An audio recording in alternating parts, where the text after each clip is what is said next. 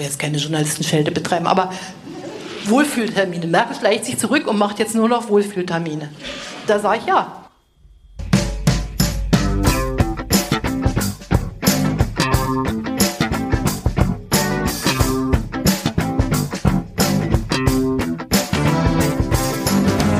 Guten Tag, hier ist die Medienwoche. Wir sagen auch Ja, Ja zu diesem Podcast. Mein Name ist Stefan Winterbauer von Media. Am anderen Ende der Leitung mein lieber Kollege Christian Mayer von der Welt. Hi. Ähm, wozu sagen wir ja zu diesem Podcast? Zu diesem ja, Podcast. Klar. Obwohl wir vergangene mhm. Woche ausgefallen sind. Entschuldigung, es tut mir leid, es war mein Unangekündigt Schuld. auch Unangekündigt, schon fast. ja. Es äh, zeichnete sich die Woche über so ein bisschen ab. Du hast einen Termin, einen Termin am Freitag, ich hatte einen Termin am Donnerstag. Geguckt, ob wir irgendwie einen Termin für diesen Podcast finden. Haben wir dann aber nicht gefunden. Weil dann war ja Pfingsten und ja, da waren wir dann weg dann wir in Brandenburg. Du warst in Brandenburg, ich natürlich ja. nicht. Ja. Ja. Nein, wir, wir meine ich mich und meine Familie, aber es könnte natürlich so verstanden werden, dass wir auch am Wochenende zusammen irgendwo hinfahren würden. Das tun wir nicht, tun wir weil nicht. wir wohnen ja auch ganz woanders. Wir wohnen ganz woanders. Wir sehen uns eigentlich nie. Selten. Außer wenn ich in Berlin bin und man sich hastig irgendwo noch einen Schnitzel reindrückt. Ja. Ja. Aber nicht im Borchardt. Okay. Äh, diese Woche machen wir Sendung. Äh, äh, am Anfang, das war die, ja, die Bundeskanzlerin AD, die ihren ersten öffentlichen äh, größeren Auftritt hatte, befragt wurde vom Spiegelreporter Alexander Osang im Berliner Ensemble. Da gleich noch was dazu. Am Anfang wollten wir kurz sprechen über ein Medienevent dieser Woche.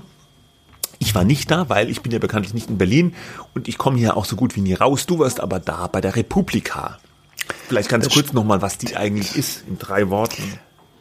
Drei Worte. Digitalkonferenz, Gesellschaft, Politik ja, äh, war, war, jetzt Netzpolitik. So, war jetzt nicht wirklich gemeint, ja, drei Worte. Doch, ja, ja, wenn du mir das sagst, dann ja. versuche ich das. Ja. Das sind ja Herausforderungen, denen ich mich stellen muss.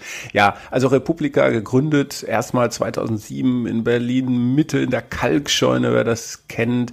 So eine äh, Konferenz für Digital-Nerds eigentlich. Ähm, schon damals war natürlich die Digitalisierung äh, ein Buzzword, aber hat die Gesellschaft doch nicht so durchdrungen, wie das heute der Fall ist. Äh, selbst damals also noch nicht. War Twitter, gab es da schon, äh, Facebook, äh, Google, aber mh, hm, halt noch nicht so dieses allumfassende Phänomen. Die Gründer um Markus Beckedahl, den Chef von Netzpolitik.org, haben es früh erkannt, dass diese Veranstaltung eine gute Plattform für ihre Interessen ist, äh, sage ich jetzt mal, für ihre Anliegen eine bessere Welt durch Digitalisierung zu schaffen. Das wollen viele, auch im Silicon Valley. Ähm, die Leute von der Republika wollen es eben auch. Ähm, haben dieser Nukleus ist eigentlich aus dieser Netzpolitik äh, äh, aus dem Netzpolitik-Ansatz ähm, äh, geboren, also freie Daten, äh, keine Überwachung, äh, solche solche Anliegen, äh, die immer mehr, zum Beispiel, dass dann die Plattformen, die großen Plattformen auch reguliert werden müssen. Also Digitalisierung im Dienste des Menschen, das ist ja auch erstmal äh, schön und gut. Und die Republika wuchs dann über die Jahre hinweg. Dann ging sie, glaube ich, in den Admiralspalast um die Ecke, das ist so, so, so ein Musical-Theater, ähm, bekanntes. Und ich in den vergangenen Jahren ging sie dann zur Station Berlin. Das ist so ein sehr großes Areal in Kreuzberg. Ist das und das Ding von den Friedrichs? Nee, nee, wie nee, heißt das? Das ist das E-Werk. Ach, E-Werk, habe ich jetzt verwechselt, Entschuldigung. Mm, nee, das, also da waren sie jetzt nicht. Äh, dann kam Corona und äh, ich glaube, die letzte war dann eben 2019 gewesen und jetzt 2022 wieder und wieder äh, ein, ein Ortswechsel. Jetzt sind sie in der Arena Berlin. Ich glaube, im Ver bei dem vergangenen, wirklich bei der Präsenzveranstaltung waren dann 20.000 Besucher da. Es nennt sich dann die größte Digitalmesse Europas, aber für Juli. diese Themen, weil die größte ja. ist ja eigentlich, glaube ich, OMR. OMR da waren 70.000. Ja, also mhm. can't beat this, aber es ist jetzt äh, zugeschnitten auf diese gesellschaftspolitischen Themen, glaube ich, die größte ja, Veranstaltung, Messe, äh, Konferenz. Ja, und die war erstmals äh, jetzt wieder ähm, da und man hat sich so gefragt, na, ist alles beim Alten? Ich hatte das in den vergangenen Jahren immer wieder mal, war ich da, bin ich da so ein Hardcore-Besucher, aber da sie immer auch sehr interessante Gäste haben, äh, muss man dann schon mal vorbeischauen oder könnte mal vorbeischauen. Das Motto dieses Jahres war, die haben immer so ein Motto, Any Way the Wind Blows. Mhm. Und ähm, das ist eine Referenz an ein Queen-Lied, nämlich Bohemian Rhapsody äh, und da. Ja, ja. das war jetzt. Ja, ich habe es fast wiedererkannt. Ich darf es nicht, ich darf nicht so gut nachsingen, weil sonst GEMA. Ne? Ich könnte ja. das natürlich, hm, aber ich du könntest nicht. das. Ja. Ich weiß, ich habe das schon oft gehört bei ähm, bei Karaoke-Abenden, wenn du Bohemian Rhapsody singst, das ganze Stück. Nein, äh, und das geht dann so weiter. Freddie Mercury singt dann Anywhere the Wind Blows, it doesn't matter to me. Uh, it, doesn't, it doesn't matter to me gehört jetzt nicht zum Motto, aber die Eingeweihten wissen es dann. Egal, woher der Wind weht, äh, ist uns egal, so interpretiere ich das jetzt mal, ja. Man kann natürlich auch sagen, der Wind weht sowieso, Leute, äh, ist uns alles egal. Ich glaube, so fatalistisch ist es nicht gemeint. Ja? Mhm. Aber ich finde das Motto schon ein bisschen, also ich, ich kapiere es nicht so richtig, muss ich sagen. Auch mit muss man jedes Motto? Nee, muss man nicht. Es, ich glaube, das klingt, ist so ein bisschen. Es klingt ja. irgendwie ganz cool. Ich kapiere es mhm. aber nicht. Ja. Aber vielleicht reicht es ja auch, schön, dass du das cool zugibst. Ja. Äh, das ist schön, dass du das zugibst, weil äh, auch das ist natürlich, weiß ich nicht, äh, man muss, ich habe, wir haben neulich Hörerpost bekommen aus Toronto ja, das hat ähm, mich von sehr einem gefreut. Hörer. Ja. Das war toll. Ähm, und ich glaube, er schrieb sogar, entweder er, das war jemand anders. Das finde ich gut, dass sie ab und zu mal sagen, äh, verstehen wir nicht oder wissen wir mhm. nicht jetzt so. Da stehen wir auch dazu. Ja. Ich bin intern mal darauf hingewiesen worden, wir sollten das nicht so oft sagen, aber man kann nichts dran machen. Es ist halt so. Wenn wir es nicht wissen, wissen ja. wir es nicht. Dann könnte man natürlich auch sagen, dann redet halt nicht drüber.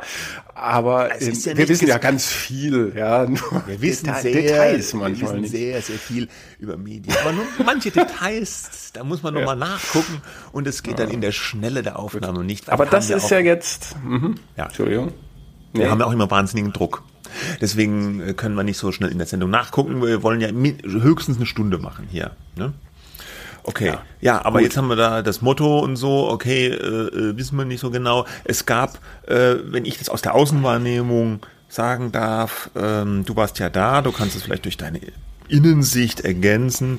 Äh, teilweise Sachen, die, die waren tatsächlich wie immer. Zum Beispiel ein, ein Fixpunkt der Republika ist ja immer diese Rede von Sascha Lobo, dem Internetpublizisten, so nenne ich ihn jetzt mal mit dem Irokesen, ähm, der dann so eine ja, mir viel beachtete Rede hält, so eine Art State of the Internet wurde das auch mal, glaube ich, genannt, wo er so eine Art Standortbestimmung der Digitalisierung für Deutschland vornimmt oder versucht vorzunehmen. War dieses Jahr auch wieder dabei, gehört immer irgendwie dazu. Ist, glaube ich, auch einer der meistbesuchten Vorträge immer bei der Republika.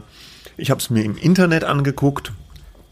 Ja, war jetzt nicht überraschend. Er ist natürlich ein sehr guter, sehr souveräner Redner äh, hat da von der schlechten digitalen Infrastruktur über Geschlechterhass mhm. äh, bis hin zu TikTok äh, und äh, Propaganda und Staatsdiktaturen äh, einen recht weiten Bogen geschlagen. So einen richtigen Fokus habe ich da jetzt nicht wahrgenommen. Was ich interessant fand, am interessantesten an der Rede von Sascha Lobo war diesen Begriff, den er geprägt hat, von toxischer Wokeness. Ist dir das ja. auch aufgefallen? Ja, ist mir aufgefallen. Er hat gesagt, erstmal Wokeness, das wird ja gerne mal als Kampfbegriff verwendet, mhm. um zu sagen, ihr seid alle woke, also ihr nehmt, äh, also ihr nehmt Rücksichten auf, auf Dinge, auf die man gar keine Rücksichten nehmen muss. Äh, ihr seid nach allen Seiten offen und so und, und, und das wird dann als was Negatives interpretiert, ja, dass man ähm, nicht mehr sagen kann, was, was ist Cancel oder was. Culture und so weiter. Ja, genau, ne? Also wenn jemand irgendwas, ja, ich meine, pff, das, das wäre eine eigene äh, Veranstaltung wahrscheinlich. Ja. Was er mit der toxischen Wokeness, das habe ich natürlich wahrgenommen. Also das ist sozusagen dann, er findet dieses Wort gut, diese Bezeichnung gut für die Gesellschaft und so weiter und so fort. Auch die ganzen gesellschaftlichen Bewegungen, die durch das Internet ähm, entstanden sind und davon ausgegangen sind. Ne? Ähm, aber, aber, aber die Gegen, die Gegenseite, die dunkle Seite ist halt Toxic Wokeness. Was das jetzt genau ist, habe ich jetzt nicht nachgeschaut. Er hat da sehr selber auf seinen eigenen Podcast verwiesen, wo man das dann nachhören kann. Ja, ja. Ich also ich habe ihn so verstanden, den Podcast habe ich jetzt nicht gehört. Das ist einerseits die, die, die Wokeness. Er sagt, okay, einer, einerseits erstmal eine gute Sache, ja, weil die Leute wollen sich ja für Diversität und Gleichbehandlung, also prinzipiell gute Dinge einsetzen, aber es kann halt auch mal drüber gehen, überschießen, ja. Äh, und dann äh, kann aus diesem gut gemeinten, äh, aus dieser guten Sache, dieser gut gemeinten Sache auch mal eine negative Sache werden.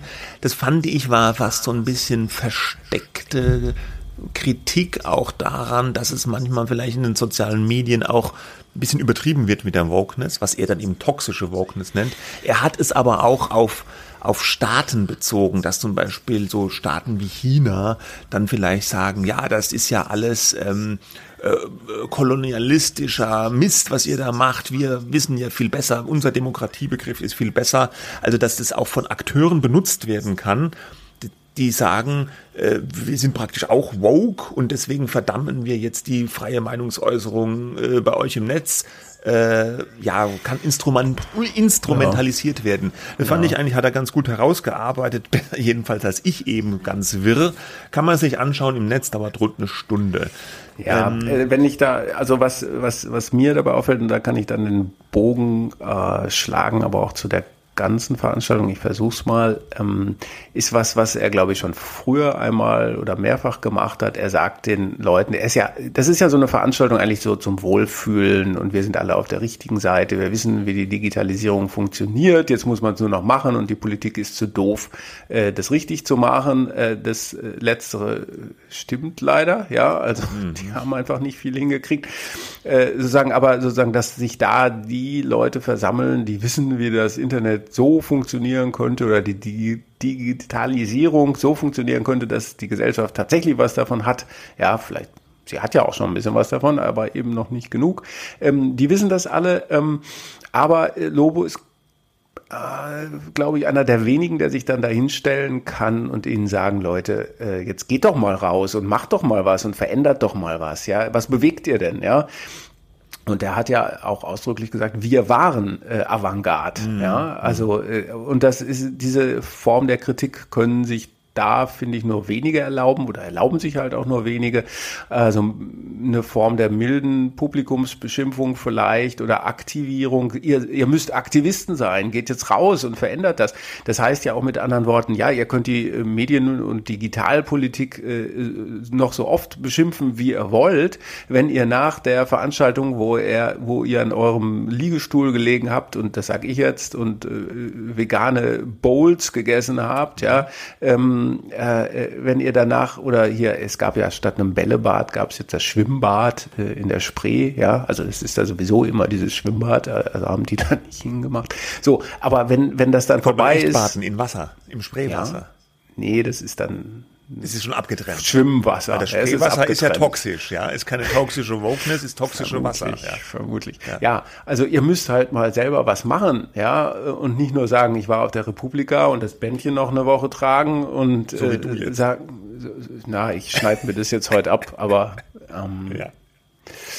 Ja, es ist, äh, ne, also du ja. weißt, was ich, was ja, ich ja, meine. Ja, also, ja, ja, ja, ja, ich weiß, was du meinst. Äh, diese, diese Form der Aktivierung hat er halt auch ist halt auch nicht neu und das bringt mich dann zum Rest. Man hat halt, oder zu der gesamten Veranstaltung, die auch so immer wieder dieses, gleich in der Einleitung waren die vier Gründer auf der Bühne äh, und da sagt er, die Tanja Häusler, ähm, gleich als erstes, ja, es ist immer so nervig, immer wieder alles neu erklären zu müssen und immer und immer wieder alles erklären zu müssen. Die Fakten liegen doch auf dem Tisch. Damit hat sie nicht so richtig erklärt. Damit meinte sie wahrscheinlich die Fakten, wie es jetzt besser gehen kann. Ähm, also wahrscheinlich nicht nur der Breitbandausbau äh, gemeint. Ähm, äh, und dieses Genervtsein, dieses so, ja, wir sagen es euch doch jetzt schon wirklich seit 15, 20 Jahren und immer noch funktioniert nicht. Das ist auch so wie so ein Ritual, ne? Mhm. Ähm, äh, zu sagen, ja, hier sind wir, die Republica People, ja, der auf Deutsch sagen dann alle die Menschen der Republika, ja. Mhm. Ähm, äh, und äh, die, die wissen es halt irgendwie, die anderen haben es aber noch nicht mitbekommen, ganz schön doof. Mhm.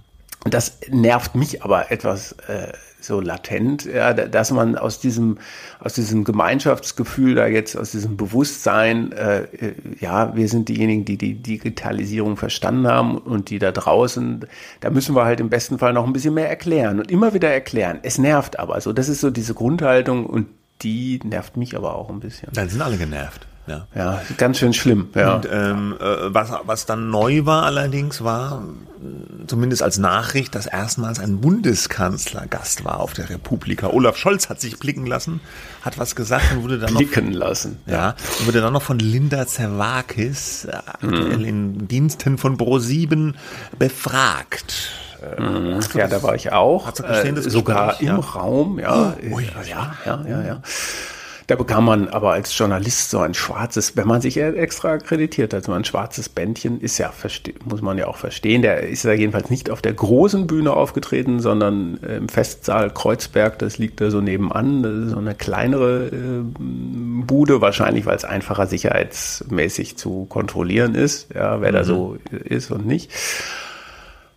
Erstmals ein Bundeskanzler Olaf Scholz hat aber gleich darauf verwiesen, dass er bereits in seiner Rolle als Finanzminister 2019 auf der Republika gewesen sei, aber er sei nie bis zum Schluss geblieben. Denn wenn er bis zum Schluss geblieben wäre, dann hätte er gewusst, dass äh, am Schluss immer das Queen-Lied Bohemian Rhapsody gespielt wird. Ach so. Ich wusste das aber auch nicht, ich auch weil nicht. ich auch nie bis zum Schluss geblieben bin. Ach, deswegen dann das Und Motto. Anscheinend, mhm, ja. Okay. Mhm. So, und äh, ja, äh, also eigentlich hätte ihn, finde ich jetzt, lieber mal Markus Beckedahl interviewt. Der hat vorher Volker Wissing, den Digital- und Verkehrsminister, äh, befragt. Ähm, mhm. Und so, aber äh, erstmal hat der Olaf Scholz eine Rede gehalten, 15 Minuten. Das war sehr allgemein gehalten. Also schlimmer Angriffskrieg. Scholz, ne? Ja, schlimmer Angriffskrieg, äh, Imperialismus schlecht und äh, Solidarität ist keine Einbahnstraße ja, ja. und so das, das Übliche. Dann kam er auch auf die Digitalisierung zu sprechen, was sich ändern muss. Also wir müssen digital unabhängig werden, also Deutschland äh, uns nicht abhängig machen von anderen äh, Technologien, Staaten, was weiß ich. Intel war da so ein Vorbild, was er genannt hat. Intel weil die jetzt in Deutschland Chips produzieren. So. Dann die Bundesregierung wird massiv in die Digitalisierung investieren, ja. Glasfaser. Das haben schon, äh, da verwies dann Beckedahl bei Wissing schon drauf, den ich eigentlich ganz gut fand, äh, wer sich da geschlagen hat. Ja, ein FDP-Politiker, der auch noch Applaus bekommen hat. Mhm. Aber er bekommt natürlich Applaus, weil er ähm, sozusagen gegen jede, äh, also gegen Einschränkungen und Überwachungen ist. Ja, mhm. ähm, mhm da gibt's ja immer wieder Vorstöße, auch aktuell der EU. Äh, Chat-Kontrolle ist so ein Stichwort und da hat er sich dagegen ausgesprochen. Das äh, finden die Republica People ja, natürlich gut und wichtig aus nachvollziehbaren Gründen mhm. auch, muss man sagen. So, aber der Olaf Scholz war so ein bisschen allgemeiner. Also die Regierung wird massiv in die Digitalisierung investieren. 2030 ist jetzt das Datum, das du dich, dir merken darfst, äh, der, dann wird der Breitbandausbau komplett da sein, aber so richtig. Ähm, Aha.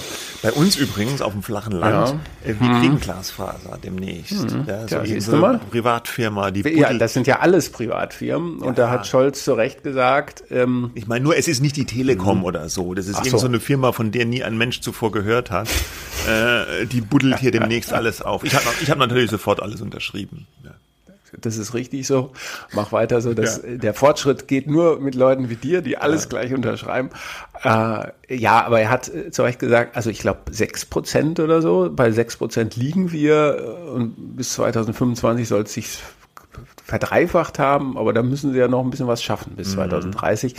Aber das Versäumnis so Scholz sei gewesen, dass man gesagt hat, man überträgt das den privaten Firmen, ja, äh, aber äh, kontrolliert die zu schlecht, was jetzt zum Beispiel auch die Qualität dieser Angebote und so weiter angeht. Da muss man nacharbeiten, verantwortungsbewusst und, ja. und so weiter. Und natürlich die digitale Verwaltung, ja, ganz ein ganz großes Thema, natürlich auch, das betrifft uns ja alle, ja. Mhm. Frau Zerwakis fragte dann nachher in einem Gespräch, was ich anschloss, ja, wann kann ich denn endlich meinen digitalen Perso, Perso finde ich auch ein super Wort, Perso beantragen, alles komplett digital, warum, wann muss ich nicht mehr aufs Bürgeramt? Und dann dann äh, hat Scholz in sein Privatleben einblicken lassen und gesagt, gerade heute, also gestern, äh, am Donnerstag, habe er einen neuen Personalausweis und Reisepass beantragt.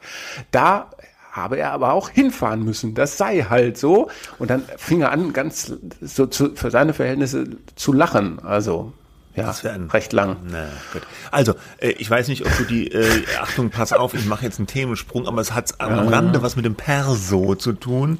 Ob du mhm. die Apple äh, Keynote verfolgt hast diese Nein. Woche, Worldwide Developer Konferenz, ist eigentlich nicht unser Thema. Nur ich kam eben drauf, die haben nämlich auch äh, äh, ein Feature vorgestellt, wo sie Identitätsüberprüfung im iPhone direkt ermöglichen wollen. Da müssen die natürlich auch irgendwie aber mit, mit staatlichen Stellen zusammenarbeiten. Also die Idee ist praktisch, dass die Personalausweisinformationen oder wie das in den USA dort heißt, Identity Card, keine Ahnung, ähm, dass die praktisch einmal digital in, im iPhone verschlüsselt vorliegen und du dich dann nur mit deinem Smartphone äh, identifizieren kannst. Wenn du zum Beispiel, wenn du ein neues Konto eröffnest, musst du dieses Post-Ident-Verfahren machen, wo dann irgendeiner Videochat machst und du wackelst mit deinem Perso vor der Kamera rum und mit deinen Fingern vom Gesicht und so weiter. Ja, man kennt das. Und wenn diese Technik, die da von Apple vorgestellt wurde, funktioniert und eingesetzt werden würde, wären praktisch diese Personalinformationen äh, äh authenti also gesichert auf dem iPhone verschlüsselt und dann hm. könntest du praktisch dem Gegenüber Zugriff darauf geben hm. und der könnte dir abrufen und dann kann praktisch ein automatischer, eine automatische Identitätsüberprüfung stattfinden, ganz ja. ohne Videochat. Das fand ich eine interessante Idee. Ob jetzt die Aber deutschen Behörden nicht, ja. da auch äh, so weit kommen, weiß ich nicht. Aber das wäre eigentlich, finde ich, da, wo man hin muss und nicht einfach nur den Perso ja, online beantragen, das, sondern eigentlich mm. muss das ganze Ding ja digitalisiert ja, das, werden. Ja, ja, das hat äh, Wissing aber auch nochmal gesagt. Elektronische Identitäten äh, seien auch ein großes Thema und da gibt's ja auch Firmen, auch im Medienbereich, die sich da angestrengt haben, diese E-Identities irgendwie zu entwickeln. Ja, mm. äh, sicher natürlich, alles muss ja, ganz klar, sicher sein. Ganz ja, also es war jetzt keine netzpolitische Sternstunde, der war halt da, ja. Äh, genau, und, das war so die ähm, Hauptnachricht, oh, der Kanzler ist da. Ja, das wertet und natürlich dann, dann die Veranstaltung ja, auch nochmal auf. Da wurde kurz über den HSV gesprochen ja. und ach. Wie, also, war denn, wie war denn Linda Zerakis? Hat die das gut gemacht? Okay, fand Okay, gut. Ja, also ich finde aber der Bundeskanzler ist natürlich, also das ist schon richtig so, ähm, äh, dass dann Beckedahl den Digitalminister interviewt äh, und wirklich abhakt, zack, zack, zack. Was war das? Meine ähm, Schere ist mir auf die Tastatur gefallen. Wo kommt die denn her? Die habe ich in der Hand und tue damit nervös rumspielen. Oh, okay. Also, ja, also äh, ich, also wie gesagt, das war jetzt nicht, man hat jetzt nicht gemerkt, dass Scholz da Bäume ausreißen wird. Er, ich glaube, er muss darauf setzen, dass das die äh, Ministerien auch hinkriegen und vor allem voran dann halt das Digitalministerium, aber der, das Innenministerium ist ja auch noch beteiligt. Da hatte Wissing auch nochmal gesagt, alle Ministerien müssen jetzt ran hat er sich so ein bisschen mit so einer Star Trek äh, Zitaten ein bisschen ranzuschmeißen versucht beim Publikum. Ähm, ja, ich fand es gar nicht so schlecht, weil er schon in den Themen drin war und äh, jetzt versucht hat, glaube ich, ehrlich zu antworten. Aber man muss halt einfach konstatieren, konstatieren, immer wieder dieselben Fragen. Wann kommt das? Wann kommt das? Wir liegen, Deutschland liegt weit hinten abgeschlagen äh, im Feld der Staaten, wenn es um den Grad der Digitalisierung bei bestimmten Bereichen angeht. Ja, aber man muss es, gut, Sie wollen jetzt bis Sommer den großen Digitalisierungsplan vorlegen, wer wie wo was und äh, damit man sehen. Genau. Eines wollte ich noch sagen, äh, übrigens fiel mir noch auf, also äh, ich habe ja schon gesagt, es waren, also Wissing, äh, Faeser war auch, Nancy Faeser war da, die Innenministerin, Hubertus Heil war, glaube ich, auch da. Ähm, äh, Lisa Paus, die Familienministerin. Also die Bundesregierung war schon sehr stark vertreten. Äh, auch bei dieser Ausstellung gab es eine Menge so Stände, ja, vom, äh, von verschiedenen Ministerien, auch Senatsverwaltung Berlin, ähm, ganz viel Stiftungen und ganz viel öffentlich-rechtlicher Rundfunk, ja, ZDF, Riesenstand mhm. ähm, und RBB und WDR mit einem gemeinsamen sehr großen Stand, mhm. auch Deutschlandfunk mit einem auch recht großen Stand. Was machen ähm, die denn an diesen Ständen dann? Verteilen die da? Äh, nee, die präsentieren sich so als sehr äh, innovationsfreudige Medienunternehmen. Also das sind dann Leute, Vertreter der Sender, die dann Fragen beantworten oder was? Wenn einer kommt. Ja, ja, und dann gibt es so Interviews zwischendurch. Ich habe irgendwo mal Oliver Kalkofe gesehen, der jetzt vielleicht Ach nicht Gott. für Innovation steht, aber ja. das ist so mein Eindruck gewesen, über diesen Lab-Charakter. Und das ist, ich finde es nicht ungeschickt, kostet natürlich alles viel Geld. Die Privatsender wollen das offenbar nicht ausgeben oder sehen sich da jetzt nicht so, aber äh, ich äh, habe so das Gefühl, dass es gerade für ARD, ZDF, Deutschlandfunk so das, äh, das ist nicht, nicht ganz unkluge Strategie zu sagen, hier, da können wir uns connecten Kontakten mit den digitalen Entscheidern, den öffentlich-rechtlichen mhm. Rundfunk ist auch super cool. Äh, lohnt sich hier der Beitrag, was wir alles machen und so. Und das ist, glaube ich, sozusagen das Hauptziel. Und entsprechend häufig sind dann auch öffentlich-rechtliche Themen auf so Nebenpanels, ne? Äh, wohin geht's damit? Was ist Public Service und mhm. hoch und runter?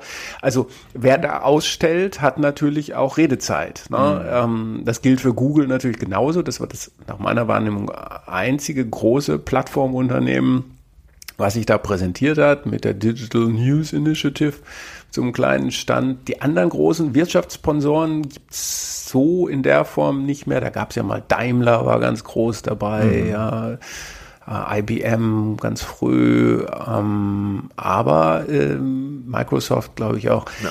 Äh, so, ja. naja, aber da, da hat sich was verschoben, will ich damit sagen. Ja, ja, ne? Also die finden da dann auch ihren Platz eher in dieser beitragsfinanzierten äh, staatlich äh, äh, Regierung oder sonst wie politische ähm, Multiplikatorenstelle äh, als in der Wirtschaft, die dann ja auch gelegentlich mal kritisiert. Das ist eine interessante Beobachtung, ja, stimmt. Das stimmt, glaube ich, genau. Gut. Okay, okay, jetzt höre ich aber auf. Aber jetzt aber den Sack zu, wir kommen weiter. Es gab mhm. noch ein Event, äh, was auch medial viel Beachtung fand, eigentlich eher politisch, aber wir wollen trotzdem kurz drüber reden. Angela Merkel, Bundeskanzlerin AD, hatte ihren ersten großen Auftritt, seit sie nicht mehr Bundeskanzlerin ist. Äh, und zwar hat sie dem Spiegelreporter an Alexander Osang ein Interview gegeben, oder es war ein Gespräch äh, im Berliner Ensemble, in dem Theater, äh, veranstaltet vom Aufbauverlag wo äh, sowohl Frau Merkel als auch Herr Osang, soweit ich gelesen habe, unter Vertrag mhm. sind. Mhm. Ähm, unter Vertrag weiß ich nicht. Da erscheint jetzt so ein Buch vom Aufbauverlag, ne, mit Reden von Frau Merkel. Äh, ja, aber ich schätze mal, da gibt es auch einen Vertrag, oder? Ja, wahrscheinlich schon. Ja, also jedenfalls, sie sind beim gleichen Verlag und der hat es irgendwie organisiert und äh, das war ganz interessant, weil natürlich alle drauf geguckt haben, wie äußert sie sich zu Putin? Was sagt sie zur Ukraine? Entschuldigt sie sich, so wie der Steinmeier, für ihre verfehlte Russlandpolitik und so weiter und so fort. Und sie hat es nicht getan, sie hat sich nicht entschuldigt, im Gegenteil, sie hat gesagt, nö, eigentlich alles richtig gemacht, hat halt nicht geklappt mit der Diplomatie, aber kann man nichts machen, wäre sonst vielleicht noch schlimmer geworden. Ich paraphrasiere jetzt. Mhm. Äh, und ja, und ansonsten ging es noch viel um Privates, wie sie an der Ostsee war und was sie jetzt so macht und so weiter.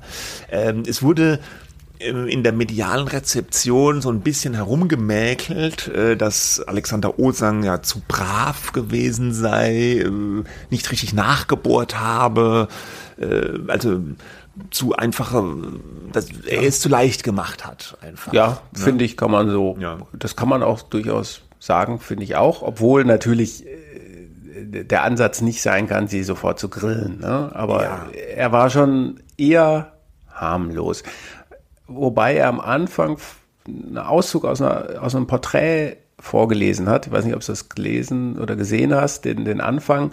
Ähm, warum er da überhaupt ist, sollte mhm. das erklären. Und äh, da war er damals noch in New York, ganz früh, als sie dann Kanzlerin wurde und äh, ist dann zurück nach Deutschland gekommen, um ein Porträt über sie zu schreiben und hat beschrieben, dass sie eigentlich fast gar nicht mit ihm gesprochen habe äh, und er dann mit ihrem Vater gesprochen hat, ähm, ganz lang. Und ähm, da hat er das auch alles irgendwie aufgeschrieben und das hat sie ihm so legte er dann nahe, vielleicht ein bisschen übel genommen und bei einer anderen Gelegenheit, wo er auch nochmal was schreiben sollte, hat sie sich gar nicht mit ihm unterhalten und als sie dann in Israel mal wieder getroffen hat, wo er auch Korrespondent war, hätte sie gesagt, was machen Sie denn hier? Also äh, hat eigentlich beschrieben, warum sie eigentlich gar nicht so ein tolles Verhältnis äh, haben ähm, oder so, so, ein, so ein vielleicht so ein Verhältnis wie vielleicht Profi-Politikjournalisten in dem Sinne äh, vielleicht mit ihr öfter mal sich austauschen, sondern irgendwie so ein, so ein, so ein vielschichtiges. Er beschwerte sich aber in seinen Texten dann so ein bisschen drüber, dass, dass sie sich vielleicht nicht die Zeit genommen hätte, sie sich hätte nehmen müssen. Und dann kam sie auf die Bühne und dann sagte er, sie ist sowieso immer, wird meine Kanzlerin bleiben. Und das ist ihm dann in der Berichterstattung ein bisschen um ja, vorgehalten worden, dass er so gleich so ein so ein, so ein äh, Schmusesatz mhm. sagt, ja. Mhm. Wobei ich glaube, es war gar nicht so gemeint, weil das man wollte eigentlich beschreiben, dass sie so eine Art, woher sie sich kennen und ja, dass ja, es so ein spezielles Verhältnis weiß ich nicht, ob man das so sagen kann oder ob das schon wieder zu viel ist, aber äh, das war gar nicht so innig. So, so, ich glaube, er meinte es ein bisschen ironisch und trotzdem denke ich, dass er, also, äh, ein glaube, bisschen er, zu, bisschen zu freundlich war. Er meinte so die Kanzlerin seiner Zeit auch, weil er sie halt porträtiert hat und beide kommen ja aus Ostdeutschland. Das wurde ja auch immer wieder thematisiert, so dann doch gewisse ja, Ähnlichkeiten in der Biografie, obwohl äh, Osang auch mal gesagt hat, ja, auch Ostdeutsche sind durchaus unterschiedlich, das darf man auch nicht äh, äh, dann alles zu sehr über einen Kamm scheren. Ich fand ganz interessant, er hat jetzt noch in der Berliner Zeitung ein Interview gegeben wo, wo Osang selber so ein bisschen reflektiert hat über dieses Gespräch und da ja gibt er sich so sehr bescheiden. Äh, er sagt ja, seiner Meinung nach ist es ganz gut gelaufen, weil sie in ein Gespräch tatsächlich gekommen sind. Er wollte nicht einfach nur eine Abfragerei machen äh, von Themen und äh, fand ich interessant. Er hätte noch ganz viele Fragen gehabt, vor allem zu Ostdeutschland, die er aber nicht mehr stellen konnte, weil die Zeit um war. Ja, das äh, kennen sie, wir alle. Sie hatten, kennen wir alle. Das muss man dann halt auch ein bisschen sich einteilen. Äh, ähm, äh, es habe aber keinerlei Absprachen gegeben für Themen, also keine Tabus. Er durfte alles fragen, was er wollte. Und die Berliner Zeitung hat ihn dann auch noch gefragt, ja, warum hat sie ihn ausgewählt? Das fand ich interessant. Und er sagt dann aber, nee, äh, sie hat ihn wohl gar nicht ausgewählt, sondern der Verlag hat ihn ausgewählt, weil sie beide in dem Verlag sind. Und sie hatte dann aber nichts dagegen.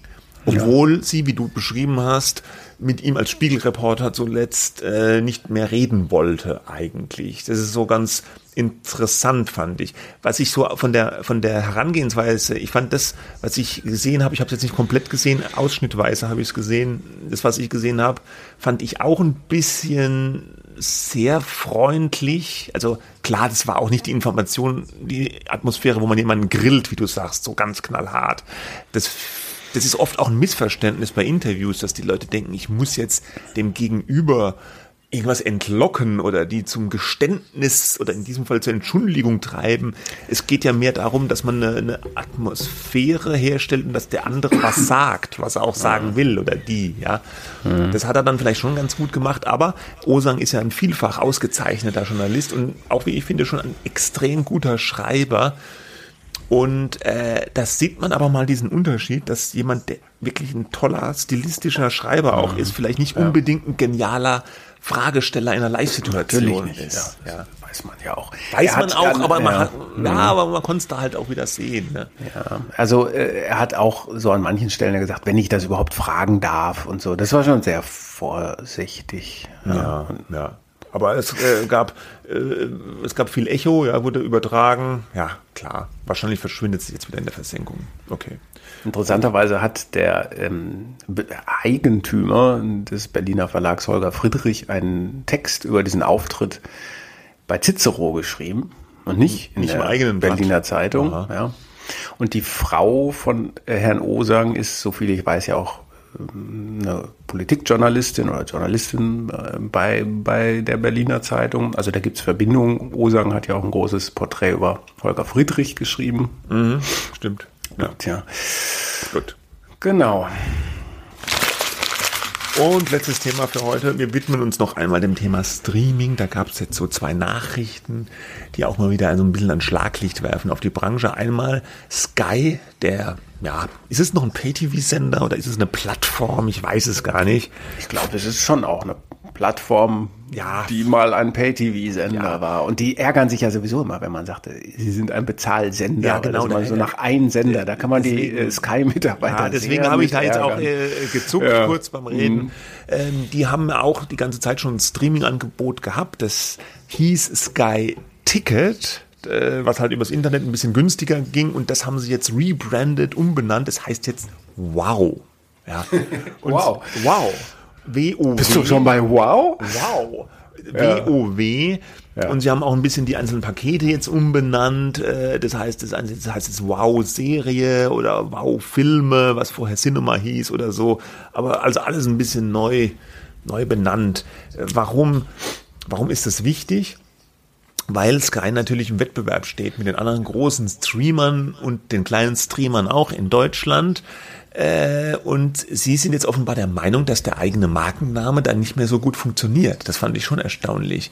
Also, dass jetzt in dem Streaming-Angebot von Sky das Wort Sky nicht mehr vorkommt, ich weiß nicht, was sie sich dabei denken, ganz ehrlich gesagt. Ich finde es komisch aus Marketing-Gesichtspunkten. Ja, äh, die haben das so erklärt, dass sie jetzt dass sich der Charakter verändert hat des Angebots und das, dass das einen neuen Namen braucht. Oder was war jetzt die Erklärung?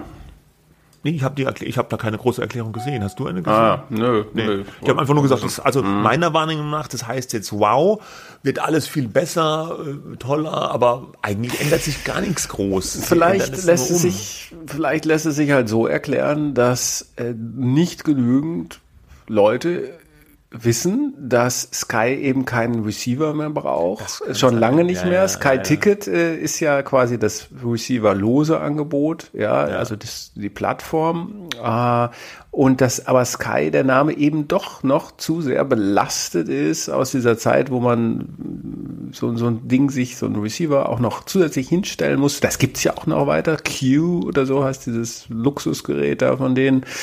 Ähm, aber dass sie eben, das ist so einfach, wenn man so will, und das ist ja auch immer das, was dann immer gerne betont wird, dass es alles ganz einfach ist, dass es so einfach auch mit Sky geht, das wissen wahrscheinlich einfach noch nicht genug Leute und deswegen jetzt, wow. Ja, oder sie, ich meine, über Sky kannst du ja auch Netflix gucken, ne? Sie wollen vielleicht Sky mehr so als Plattform positionieren, wo du alles Mögliche gucken kannst und wow ist dann so das Einzelangebot. Mhm. Hm, ja, aber ja. ich finde es trotzdem, äh, ich finde es immer komisch, wenn, wenn die Firmen Ableger haben, die dann irgendwie anders heißen. Wir hatten das ja auch bei RTL so, denen ihr Streaming-Angebot hieß ja lange Zeit TV Now.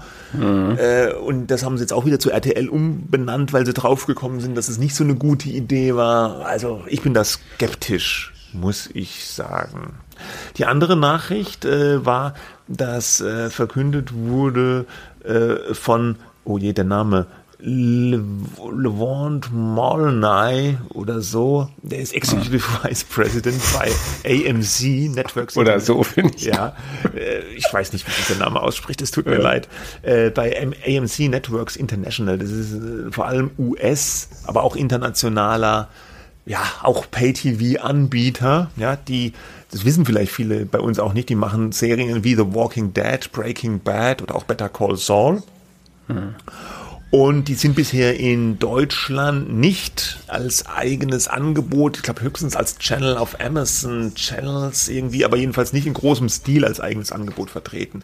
Und der hat jetzt angekündigt, äh, bei einer Veranstaltung in Dubrovnik, warum auch immer, dass sie jetzt aber in Zentraleuropa starten wollen und zwar im nächsten Jahr, im ersten Quartal 2023 und das schließt wohl dann auch Deutschland ein. Das heißt, da würde ja. es dann mhm. wahrscheinlich nochmal noch einen neuen zusätzlichen Anbieter geben und es kann natürlich passieren, dass äh, mittel- bis langfristig Inhalte, die man jetzt mhm. vielleicht auf Netflix guckt, Better Call Saul, denken ja viele, es ist eine Netflix-Serie, ist aber in Wahrheit eine AMC-Serie, die Netflix bei uns nur lizenziert hat äh, dass die dann da auch verschwinden, so wie die Marvel-Sachen auch bei Netflix. Ja, das Schritt muss man, da muss man sich ja gar nicht fragen, ob das passiert. Das ist die reine Frage, wie lange laufen die Lizenzverträge und ja. dann weg. Ja. Weil wenn du jetzt Better Call Saul beispielsweise äh, bei Netflix lässt, dann zahlen die wahrscheinlich so viel, okay, dass man dann sagt, gut, dann lassen wir das da. Aber ansonsten wäre das ja hirnrissig, das nicht äh, abzuziehen und dann exklusiv im eigenen Laden anzubieten. Ne? Ja, ja, ja. Aber ich finde schon, es gibt ja auch, es gibt ja irrsinnig noch mehr Streamer, die alle vielleicht starten. Es gibt in den USA noch HBO Max, es gibt äh, äh, ähm, äh, Peacock, das ist glaube ich von NBC. Ne? Mhm, Paramount hat auch was am Start mit Paramount Plus. Wenn die alle noch starten würden in Deutschland, das wäre ja verrückt. Also ähm, zu Paramount kann ich was sagen. Ich habe vorvergangene Woche mit dem Streaming-Chef von Paramount gesprochen. Tom Ryan heißt der. Der äh, hat da vor vielen Jahren äh, Pluto TV gegründet. Ich weiß nicht, ob du das kennst. Ja, ähm, nie gehört. Das ist, äh, das ist ganz interessant. Das ist ein äh, werbefrei, äh, werbefinanziertes Streaming-Angebot, also kostenlos. Du kannst auf die Seite gehen, gibt's auch in Deutschland. Und die haben so 100, über 100 Channels. Da läuft Fernsehprogramm, ja, mhm. ähm, linear. Ähm, sie haben jetzt mittlerweile auch ein paar ähm, On-Demand-Angebote, aber das war der Ursprungsgedanke von Pluto, ja. Und die haben auch so mittlerweile so Star Trek, die haben mit Dokumentationen angefangen und äh, ähm, äh, haben jetzt auch Star Trek und so verschiedene andere so bekannte Serienmarken im Angebot. Muss man halt dann nur, ich weiß nicht, ob das On-Demand auch ist oder muss man halt nur abwarten, dass es kommt und ähm, das ist in 30 Ländern mittlerweile gibt's das und ähm, das fand dann Viacom äh, so gut, dieser, auch dieser Medienkonzern in den USA oder so wichtig, dass sie das gekauft haben vor einigen Jahren und dann haben sie den Tom Ryan, der das gegründet hat, auch gleich zum Streaming-Chef insgesamt gemacht. Mit dem habe ich neulich gesprochen und Paramount kommt ja, Sie sagen Ende des Jahres oder bis Ende des Jahres, ich vermute mal im Herbst nach Deutschland mit einem eigenen Angebot.